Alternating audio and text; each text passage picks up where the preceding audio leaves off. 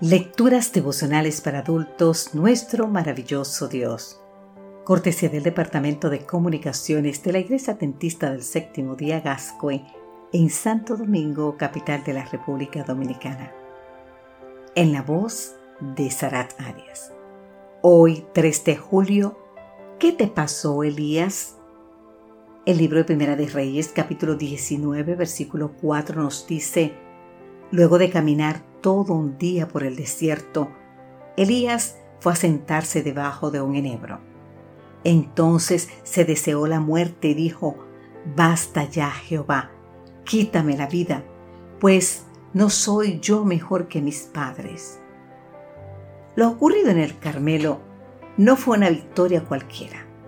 Elías, en el nombre del verdadero Dios, asestó una aplastante derrota a 850 profetas de Baal y Acera, que comían en la mesa de Jezabel. Pero entonces sucedió algo inaudito. Cuando Jezabel lo amenazó de muerte, Elías huyó para salvar su vida. Te invito a leer más en el libro Primera de Reyes, capítulo 19. ¿Tanto poder tenía la malvada Jezabel? Sí, tenía poder, mucho.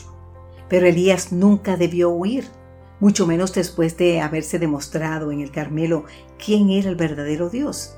Y nunca debió llegar al extremo de pedir a Dios que le quitara la vida. Si hubiese permanecido donde estaba, si hubiese hecho de Dios su refugio y fortaleza, habría sido protegido de todo daño. ¿Qué le pasó a Elías? Pues lo que pasó fue que Elías era hombre sujeto a pasiones semejantes a las nuestras. Te invito a leer más en el libro de Santiago capítulo 5.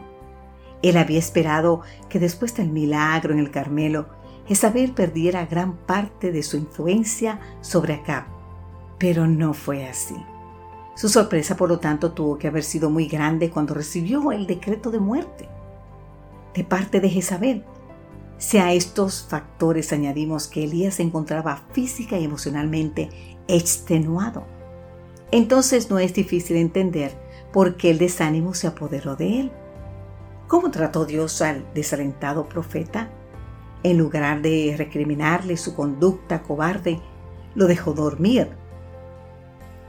Luego lo alimentó. Y después de que hubo descansado suficiente, amorosamente le recordó que no estaba solo en su lucha contra el mal, pues había en Israel siete mil fieles que no se habían inclinado ante Baal. Cuando amó Dios más a Elías, cuando en el Carmelo prevaleció sobre los falsos profetas, o cuando bajo el enebro deseó la muerte, lo amó tanto en la cumbre del triunfo como en el valle del desánimo. Con ese mismo amor te ama tu Padre Celestial, querido amigo, querida amiga. En tus triunfos y en tus fracasos, en tus alegrías y en tus tristezas, tanto en tus buenos como en tus malos momentos. Te invito a decir, Padre Celestial, ayúdame a recordar en mis momentos más sombríos que estarás a mi lado todos los días hasta el fin del mundo. Amén.